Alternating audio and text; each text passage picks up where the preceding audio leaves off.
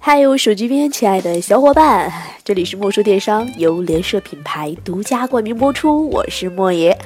那又提到联社了哈，我知道我好久都没有更新联社，不过没关系，因为之前没更新的是一直不知道有如何去找一些优质的内容哈。不过最近我们在做一个公益项目，是与农天津市农委来合作，然后呢去。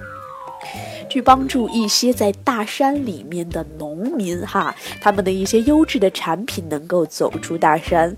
那我们这个计划叫做“寻源计划”，我们的 slogan 就是寻找那些淹没在大山里的缘分。呃，真的是有很多的农产品，哎，我们一边做公益，一边吃到这种优质的农产品，大家觉得是不是一件特别嗨的事儿啊？那行，我们今天。今天其实讨论的话题跟这农产品没有太大关系哈。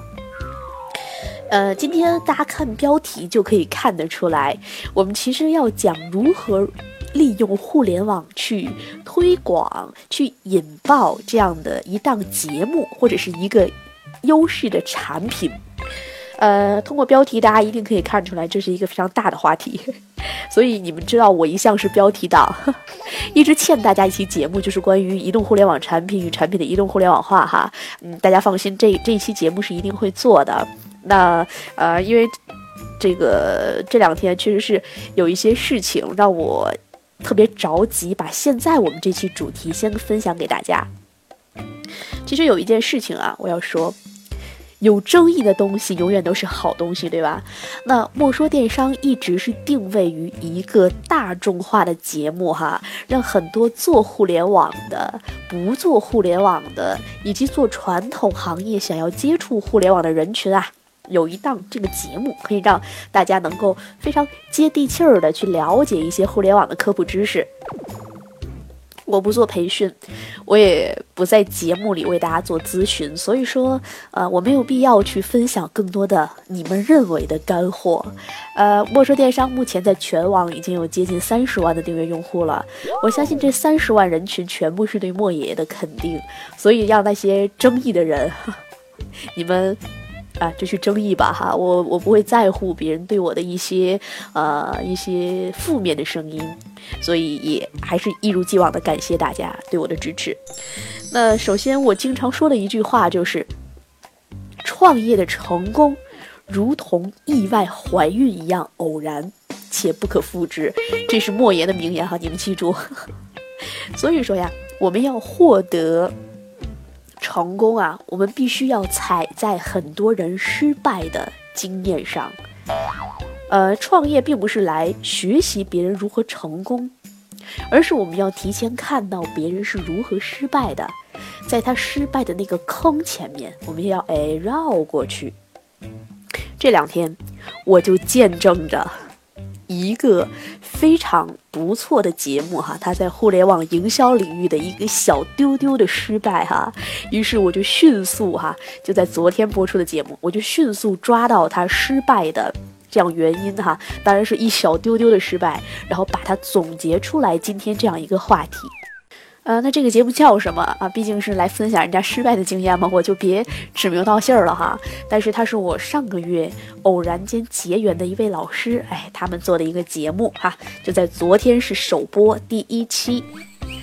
首先呢，今天啊，莫爷在他们播出之后进行了一个比较粗犷的一个数据分析，我总结出来了五点。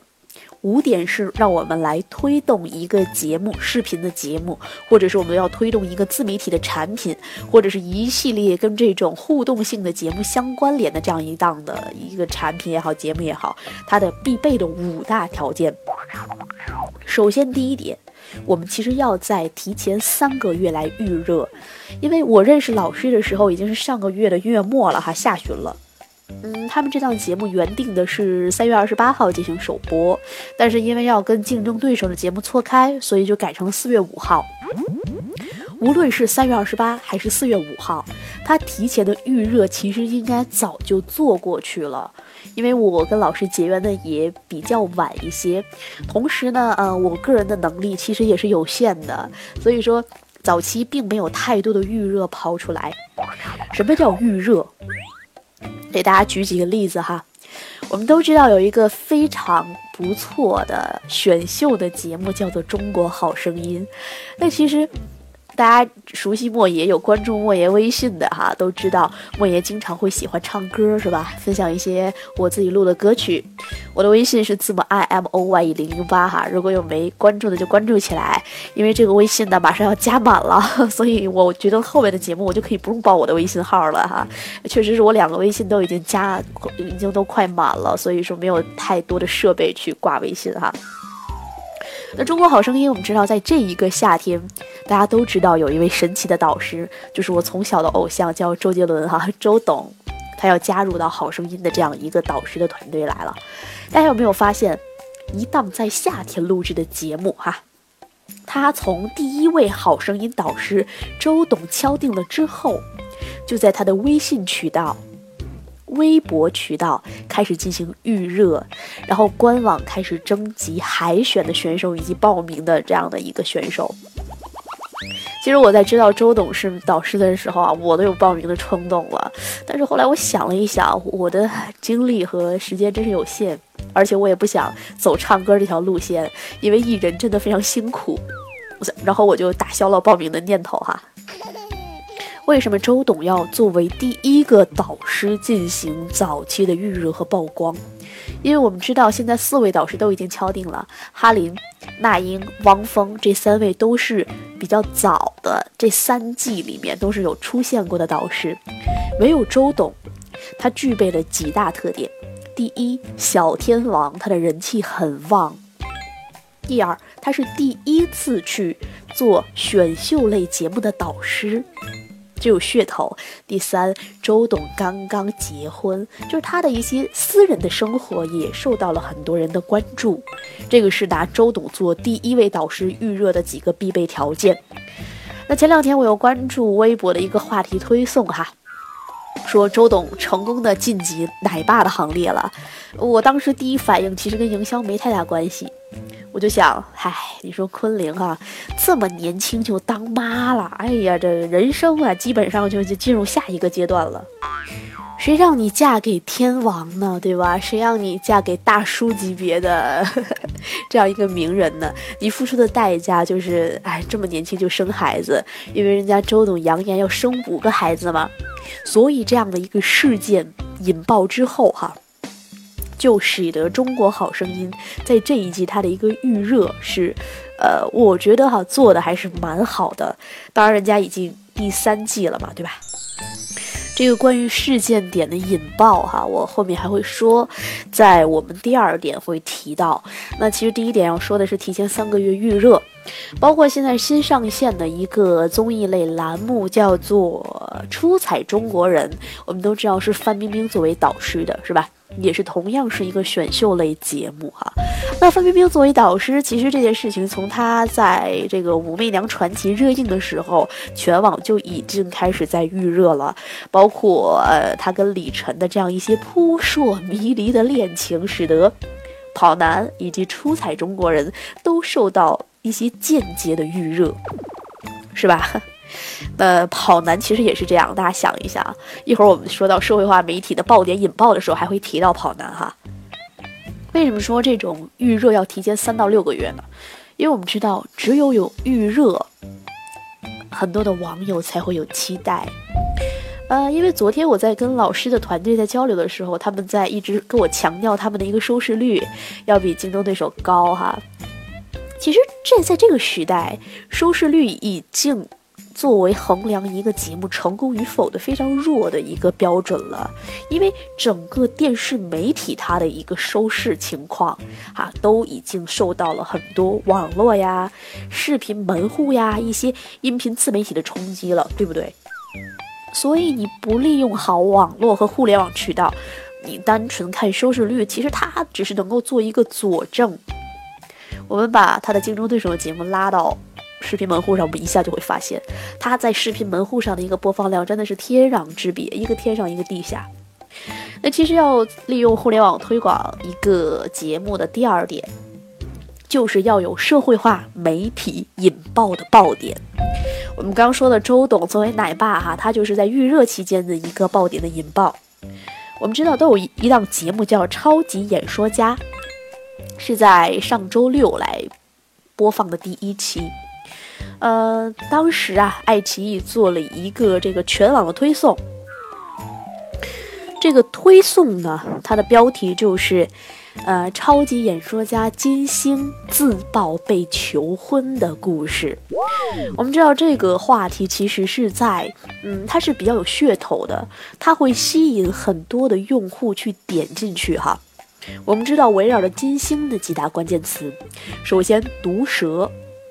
太毒了，这个嘴，从他口中去批评这些选秀的参与者，真的是太狠了。第二个关键词，他是有过变性手术的经历，对吧？我们都知道，人家是一纯爷们儿，后来认为他骨子里就是女性的灵魂，于是他就果断的成为了一个女性的舞蹈家。第三个关键词，她的老公是个外国人，而且是在。飞机上认识的，所以关于他的婚姻，其实是一个大家非常关注的一个点。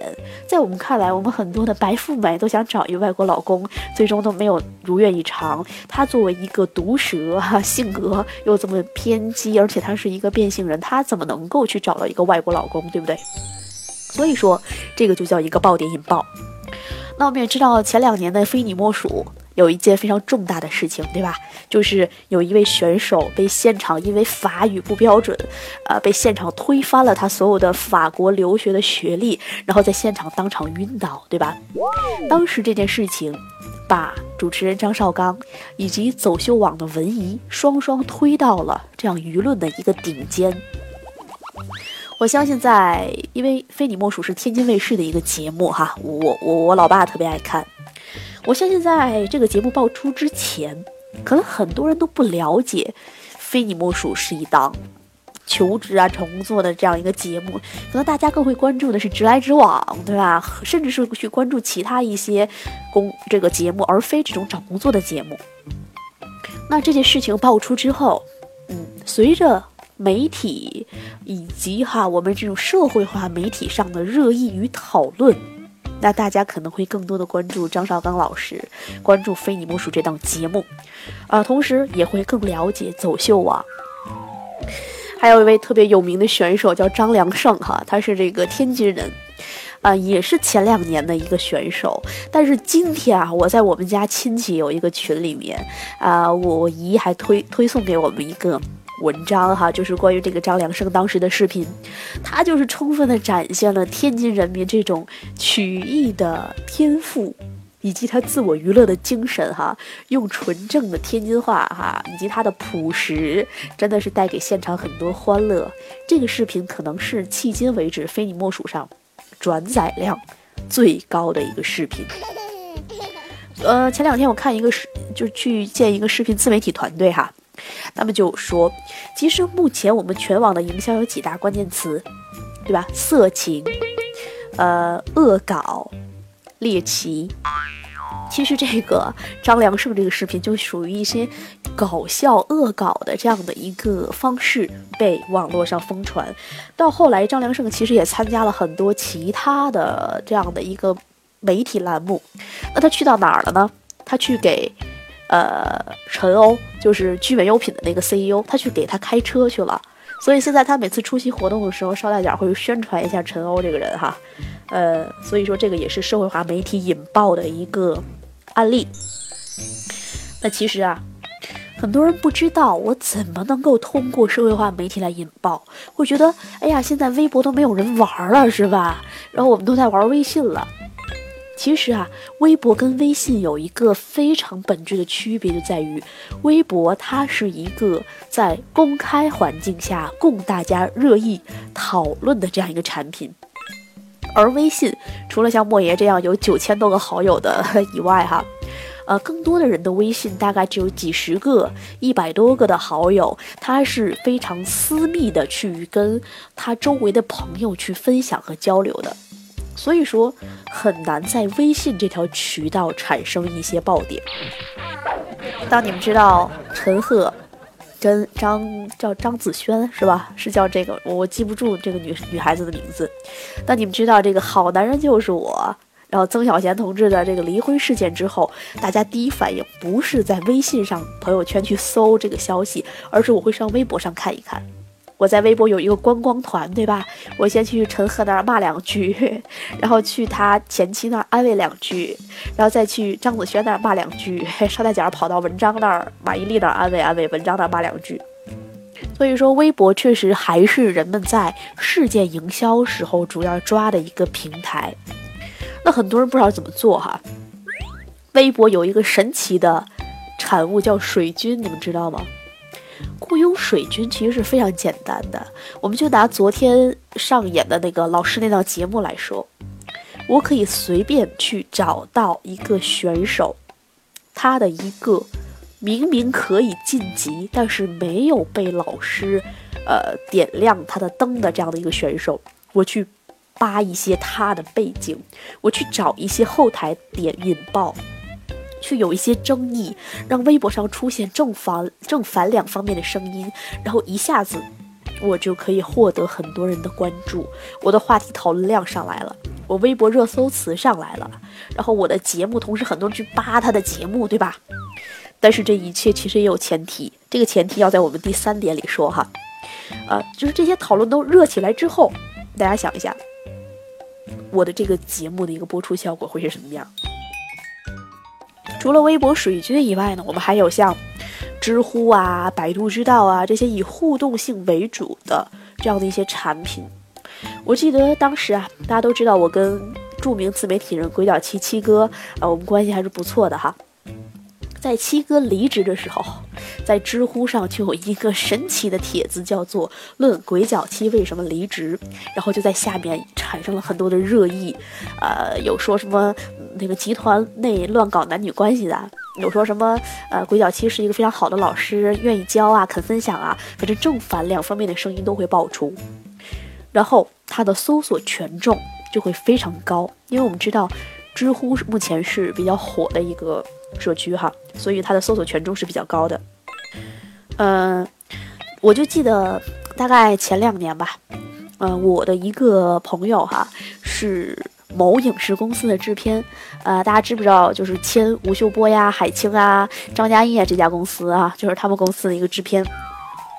我俩当时就在聊哈，他说我要想推火你非常容易。等什么时候你来北京？哎，我安排你跟吴秀波老师、吴老师，你们俩一块吃个饭。然后狗仔一拍，然后微博就出现了一条叫“吴秀波携神秘女子三里屯吃饭，某酒店密会三小时”。其实真的是推火一个人非常容易，就是利用事件营销。当然后我我个人不太想火哈，所以我就没有采取这种方式。国民老公前段时间，张雨绮啊。对这三个字，我可算倒腾明白顺序了哈。张雨绮自称是思聪的女友，这样这个人就很简单的火起来了。所以这个就叫做利用社会化媒体引爆一个爆点。那想要推广一个节目的第三个方式，就是我们要跟视频门户相关的。我们知道视频门户现在跟卫视类的节目以及自媒体节目，它的合作是非常紧密的，对吧？比如说我们现在比较火的乐视、爱奇艺啊、优酷土豆，对吧？这些视频门户是非常火的。嗯，你们知道我是歌手吧？在这个跟乐视互动的时候呀，它就是非常好的利用乐视的硬件端。我们知道第二季的《我是歌手》，他每一期节目都会说啊，《我是歌手》可以在乐视最新的叉七零上免费观看，对吧？我家就是乐视的 TV。然后在第三季的时候，当每一期《我是歌手》播放会一个歌手走上台的时候，在乐视 TV 的，就是那个播放窗口的外侧，并不是播放窗口内侧哈。窗口外，它不是乐视是宽屏的吧？我们播放是正常屏幕的吧？在外侧就会出现这首这位歌手唱的这个歌，他的一个简介，他的原唱是谁，他想表达的是什么样一个观点，他就很好的利用硬件端去跟用户产生了互动。那还比如哈，我们春节晚会的时候，是不是湖南卫视春晚跟央视春晚都有跟微信摇一摇来合作呀？对吧？那其实摇一摇现在也在跟天津卫视达成了这种基本的合作，呃，天津卫视就准备出现一档哈，是基于微信摇一摇的呃这样一个技术，然后来通过音频互动来进行，呃，很好的跟这种互联网媒体、视频门户以及一些传统的电视媒体进行一个融合。你们知不知道爱奇艺？前段时间出现了一部网络自制剧，叫《白衣校花与大长腿》啊，这个是我朋友他们公司拍的，已经到第二季了。那其实啊，爱奇艺在这部雷剧出来的第一季雷剧出来之后哈，就在第二季之前进行了很长时间的一个预热，因为这个是爱奇艺独家来做的一部自制剧。第一剧它的爆点就是那种一分钱特效哈。让大家感觉特效特别的 low，然后呃男主角长得啊，然后男主长得特别丑哈，呃等等的一些爆点，让他迅速在爱奇艺上有了九千四百万的播放量。那后续爱奇艺的一些网络小视频的一个专访啊，以及一些街拍啊，都请到了《白衣校花与大长腿》的男主和女主。那第二季。他们在上线第一天的二十四小时之内就达到了九千多万的播放量，这个就是视频门户哈与这种节目的一定的互动。同时，我前两天发了一个朋友圈哈，就是我在坐地铁的时候啊，看到我的旁边是一个中学生穿着校服，然后他就在看一个电竞类的视频。我就瞬间觉得我们跟零零后的差别怎么这么大呀？他看电竞类视频，他太弹幕，你知道吧？我我我就想不明白一点哈，我本人是特别不能接受弹幕这种事物的存在的。我觉得我好好的一个视频，弹来弹去弹了一堆字幕，我觉得这个。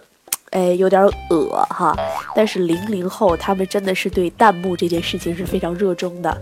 我发完朋友圈呢，就是一个小范围的调查嘛，就有很多的九五后啊、零零后啊，然后他就跟跟我在互动，他就说他们是通过弹幕来吐槽一些影视剧的，啊，但是弹幕有一个问题。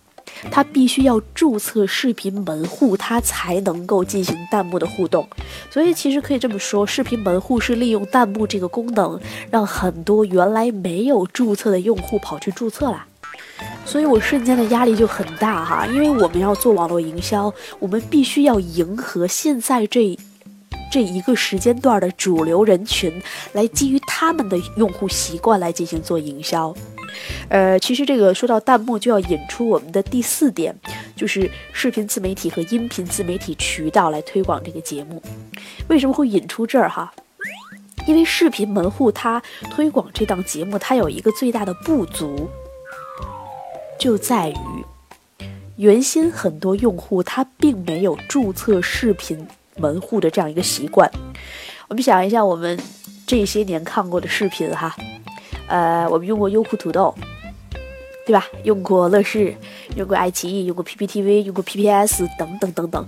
大家有谁啊？可以在本期的节目下留言点赞哈，举手点赞，告诉我有谁真正注册过视频门户。我可以告诉大家我的一个注册习惯。呃，当年优酷土豆分家的时候，我注册过土豆，因为我是要下载一些土豆的视频，它需要注册。然后现在我是乐视的会员，因为我家是乐视 TV，所以它是强制绑定你去购买乐视的一个会员的服务，一年四百九十块钱吧。然后我就肯定要登到我的 iPad 以及呃 iPhone 的客户端嘛，因为我就可以不用看广告了嘛。所以乐视我是注册用户，然后其他的没有了啊。这些年我看过的百度，看过的 PPS 哈，当然现在也合并了，看过的什么 PPTV，哎呀，以及一些直播类的节目，比如说云图啊，一些 CNTV 啊，这些视频门户我是完全没有注册的。所以各位小伙伴跟我互动一下哈，有在这些视频门户注册的，请在今天节目的留言告诉我，让我来再一次进行小范围的调查哈。但是音频自媒体与视频自媒体它就不同了。呃，其实这两天跟老师节目，我其实是给他去联系了一些音频自媒体的渠道，但是因为老师他们是做传统的这样一些，呃，他是传统行业，呃，做培训的，所以他们可能对互联网的营销的一些方式接受度会弱一些，所以导致他们与音频自媒体端，呃，两方谈判的这样一个切入点会弱一些，啊，大家理解哈，你们懂的。但是哈，音频自媒体最好的一个点就是它可以跟听众进行互动。就像刚才我让大家给我举手点赞，啊，我平时不互动的时候，我每次也能在各个渠道收到很多骂我的留言。哎，对了，提到骂莫说电商这件事儿啊，我本人我是对别人骂我是非常开心的。你们是不是觉得心理变态呀？其实不是这样的，你想想骂我为什么我会开心？第一，说明他有听我节目，对吧？而且是非常认真的听的。第二，他有找到你节目中的不足，不管他的这个主观看法是对与不对。第三，他跟我互动了，他给我增加评论数了。第四。他还不开心，我还气到他了。哎，我觉得我很爽啊这件事儿。所以说，让暴风雨来得更猛烈些哈。能够听到这儿还在骂我的，说明你真的是真爱。其实今天看了一篇文章哈，就是标题叫做《月薪三千与月薪三万的文案的区别》。他真的讲的是一个非常我非常认同的一个观点哈，就是。他举了几个例子，比如说小米，呃，等一等等一些硬件的宣传，他真的是利用互联网渠道进行零公关、零广告费用去引爆这种社会化媒体啊，引爆一些朋友圈啊，这样等等的一些渠道的爆点。所以说文案真的很重要，互联网真的是万能的哈。建议大家如果想关注这种文案的，可以去看一下杜杜哈杜蕾斯他们的一个全网营销，真真的是让我膜拜的一个营销方案，又会抓实时点，又做的非常风趣搞笑，还能让大家知道他是在卖套套哈。所以说，音频自媒体也是一个，呃，依托于文案以及话术，甚至视频自媒体它也有后期的策划哈，依托于这样一个环境下的一个非常好的互动的方式。那其实要说的最后一点啊，如何引爆一个节目的最后一点，第五点，就是所有周边产品的商业价值。呃，这个问题其实是很多的。呃，做节目也好，做手游也好，做一些传媒领域也好，他所忽略的一点，什么叫周边产品？举个例子哈，呃，完美世界都是我们知道的一个手游端游以及网游的一个非常牛牛的一个游戏公司哈。那如果完美世界围绕了他的刀塔、他的笑傲江湖、他的这个诛仙等等一系列热搜的手游，推出了这种周边产品，并且产生了盈利，这个就叫做周边的商业价值。呃，那结合我们的这样一档节目，它会有什么样的周边呢？比如说第一季《我是歌手》，哎，歌王是羽泉，当他们获得歌王的第二天。微博、淘宝就推出了羽泉《我是歌手》同款战袍，是一个叫李晨的设计师来设计的。他在这个给明星设计这些 T 恤啊，这这等等的一些领域也是非常有知名度的。呃，他跟莫言的好朋友西柚米同学哈关系是呃非常好的，毕竟都是设计师出身吧。为什么说周边会给我们带来一定的商业价值呢？呃，有一个卡通形象叫菜菜，我不知道大家知不知道。我我其实我觉得这期的节目的信息量有点大哈，大家需要一边听一边去百度，没关系哈，你们可以一会儿再听一遍，把我的节目单曲回放一下。这个菜菜啊，就是一个已经进行了商业注册的卡通形象。大家想一下，菜菜其实，呃，我记得是郭德纲的一部剧叫《车载囧途》是吧？他有放了一个菜菜的公仔。他不是特地放的，你知道吧？他就在一个小小的角落里照是照到拍到这样的一个公仔，然后菜菜就把这个去告上了法庭。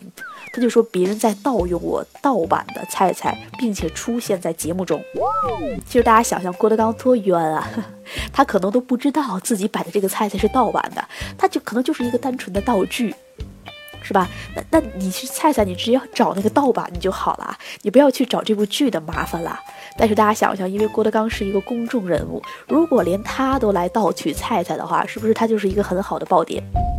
所以说哈，我们在做节目的时候，在做网络自制剧的时候，甚至是在做一些游戏的时候，我们能不能把我们的一些形象、一些植入在我们剧、我们节目中的一些周边产品，把它进行一个形象的注册？这样的话，当别人去盗用以及呃去去去去去这个。